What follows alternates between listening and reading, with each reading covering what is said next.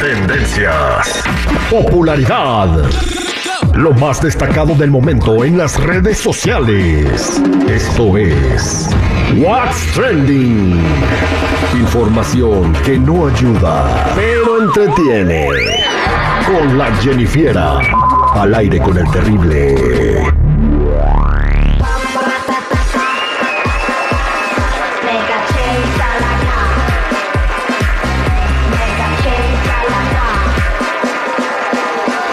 Hola? ¿Cómo estamos, Jennifiera? Buen día. Hoy la Jennifiera trae un trending bien perrón, como siempre, pero hoy jugoso, jugoso, con, para echárselo encima una michelada. ¡Ay! ¡Qué rico! Una michelada así de Pacífico con un clamato bien chido, un poquito de jugo de camarón encima, un limón y sal y su taquín Ay. al lado. Y camarones arriba Sí, también. Sí, sí, sí, sí, camarones arriba. Ya estuvo, ¿no? No, lo podrían complacer con unos taquitos ahí doraditos también, así con chilito y todo. Ay, Sí. me quieren hacer llorar, ¿verdad? O para desayunar Ay. una barbacoa de borrego. Ah, Más que sabirrias, güey. Uh, bueno, ¿qué pasó, Jennifiera? Bueno, chicos, ya vámonos con lo que sí, porque lo otro ya me dolió el estómago. Ya me dio hambre. Pero bueno, chicos, tomen asiento porque esto se está poniendo jugoso y resulta que Araceli Arámbula, la ex de Luis Miguel, está en modo ataque. Hace poquito dijo que el Sol de México no le estaba pasando la manutención para sus hijos y que ni siquiera los ha visto en 10 años. O sea, un drama total, ¿no? Pero aquí viene lo bueno. Después de que se dijera que Luis Miguel pues no debía dinero, sorpresa, sorpresa, porque parece que sí, Araceli se fue a los juzgados y Flor Rubio, quien es eh, pues una periodista de, de espectáculos en su programa, se metió a la plataforma digital de El Poder Judicial y encontró que Araceli presentó una demanda contra Luis Miguel por controversias de el orden familiar. No sabemos exactamente qué tipo de lío es este, o, pero todos creen que tiene que ver con el dinero para los hijos. Así que, amigos, aunque dijeran que Luis Miguel estaba libre de demandas, bueno, pues aquí se demuestra que ya no. Por parte de Araceli, tiene una. Exactamente, y ahora la ex de Mi- eh, Mirka de Llanos pues, quedó pues en ridículo, ¿no? Porque está esta, de- esta demanda está en proceso. Bueno, el problema que tiene Luis Miguel con Araceli se resuelve con lana. ¿Cuánto le debo? Pues págaselo. Ni modo que no haya sacado con todas las arenas llenas. Llenó en Argentina, llenó en Colombia, llenó en México, este, llenó en, este, bueno, va a llenar en México, aquí también en Estados Unidos todas las arenas llenas. O sea, obviamente está saliendo lana. Ya que le pague. Y ya, si quiere ver a los hijos, ojalá que los quiera ver. Y si no, pues el asunto de Araceli se resuelve con dinero. Denle dinero y ya es todo. Pues sí, está muy fácil y más para él que está haciendo lana ahorita. Exactamente, no es como que Araceli es pobre y si, si no tiene el dinero Luis Miguel este, No, pero igual yo creo que sí le ha de pues, llegar dentro de sus entrañas el hecho de que vea que está viéndole bien y está agarrando dinerito. y, Exacto. pues, nada para acá. Y es que. ¿qué otra ventaja va a haber tener hijos de Luis Miguel y que no reciban nada? ¿Verdad? el puro Tienen el talento. Yo me imagino el cantantazo. Ojalá que alguno de los niños de Luis Miguel vaya por, por el rumbo artístico y que quiera cantar. Ajá. Los genes de Araceli Arámbula, que canta bonito, y de Luis Miguel, que canta espectacular. Que ese niño va a ser un artista bonito, guapo y con un talento increíble innato. pero ¿y qué tal si le sale que pam, pam, ahí está esa morra? Imagínate. No, No creo, chicos. No creo.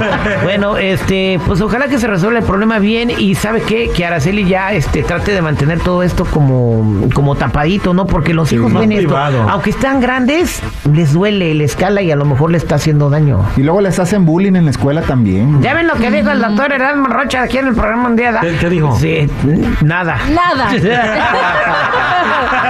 Sí, Nada de nada. cuando la mujer le habla muy mal a, a los hijos de sus papás, luego les gusta romper arroz al- este, lo es con los codos. Sí.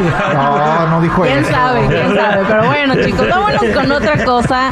Y es que entrevistaron a Marco Valdés, quien es el hermano de Cristian Castro. Ah, vaya. Y reaccionó hacia los rumores de que Cristian será papá por cuarta vez y también habló sobre lo de su acento argentino. Escuchemos. Hermano, felicidades porque sé que vas a tener otro hijo.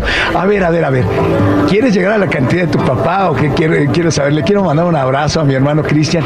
Y ya dejen de criticarlo porque habla como argentino. No tiene la menor importancia si hable así. Che, hombre. ¿Sabes qué pasa? Te Cuando llegas a algún lugar en la... ¿Qué pasó? ¿Cómo anda, comadre? ¿Cómo le va?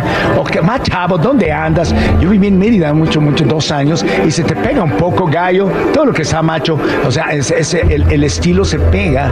Digo, mi hermano es, es, es- es- es muy simpático. Y entonces la verdad, a mí me encanta oírlo hablar como se le dé la gana. Y lo que sí, ¿de veras embarazó a su novia? Pues eso dicen. No sé si tú ya sabías. Hermano, ¿qué onda? no sale de una para entrar a la otra. Pero es que es hijo de loco Valdés. Pues ahí está lo que dice el carnal de su cuarto sobrino y de Cristian hablando como argentino, ¿no? Y bueno, le doy la razón. que Hugo se quedó, bueno, pero Hugo ya tiene mucho tiempo viviendo en México y no se le quita el acento español a Hugo Sánchez. No, yo, no- yo tampoco creo, yo tengo como 45 años aquí, no se me pega el inglés. ¿A mí se me pegará? De verdad, entonces no es cierto. ¿Quieres que se te pegue un inglés? Yo te presento uno. No, idioma. o practica 18 minutos diarios, chico. Ah. Practica 18 minutos diario, ya lo dijimos aquí en el programa. ¿Qué más, cien Jennifiera? Bueno, chicos, otra cosa es que se hizo viral en TikTok y es que hay un video que anda rondando en donde hay un vendedor que vende empanadas y está captado amasando, preparando la masa, pues con una manera muy peculiar y es que le está utilizando sus pies descalzos para amasar la masa. Imagínense todos ellos que van a comprar las dichosas empanadas en la calle. A ver, pregunta, ¿cuál diferencia hay si una mano limpia y un pie limpio? Pues que ¿Un tiene pie la, limpio la uña cacahuata. Sí, o. o- o- en el no piso? pie de atleta, güey. Sí, no, ¿qué pasó? Pues sabe más sabroso con la mugrita y todo, ¿no? Oye. No, no, no. Pobre vato, bueno, ya lo expuso, la, ya lo pusieron la plataforma, ya se hizo viral en TikTok y no creo que haya nadie más que le quiera comprar una empanada a mi compadre. Oye, y en otra nota también, este, que si me dejas agregarle esto de vendedores, fíjate que ah, también se hizo viral en TikTok, Jennifer, eh, que a un compa lo andaban correteando ahí en el área de la bahía para quitarle su carrito de hot dog, los de salubridad, ¿verdad? Y que le volte- y les andaban volteando sus carritos de hot dog ahí en el partido que, que tuvieron los 49ers. Y la gente se pregunta, ¿y por qué no se ponen así de agresivos con los vatos que se meten a robar las tiendas, las Targets, las Macy's? Pues porque los otros sí se defienden, tienen miedo, ¿ah? Pero nomás van con la raza, güey. O sea, ¿qué de malo tiene salir a... Sí, que no tienen permiso y todo, güey. Pero ¿a poco ta- los que van a robar sí tienen permiso? Claro que sí. Bueno, ahorita sí. De hecho sí, Ahorita de hecho sí. De hecho, sí. Pero lo malo es para qué le dan el permiso, Y los protege la ley. Exactamente, pues bueno, estamos con nuestros vendedores ambulantes, écheles ganas, este, y no se me agüiten, si les tiran el carrito, compren más salchichas. Así es. Pásele, pásele. Yo creo que todos están acostumbrados a eso. Jennifer, muchas gracias.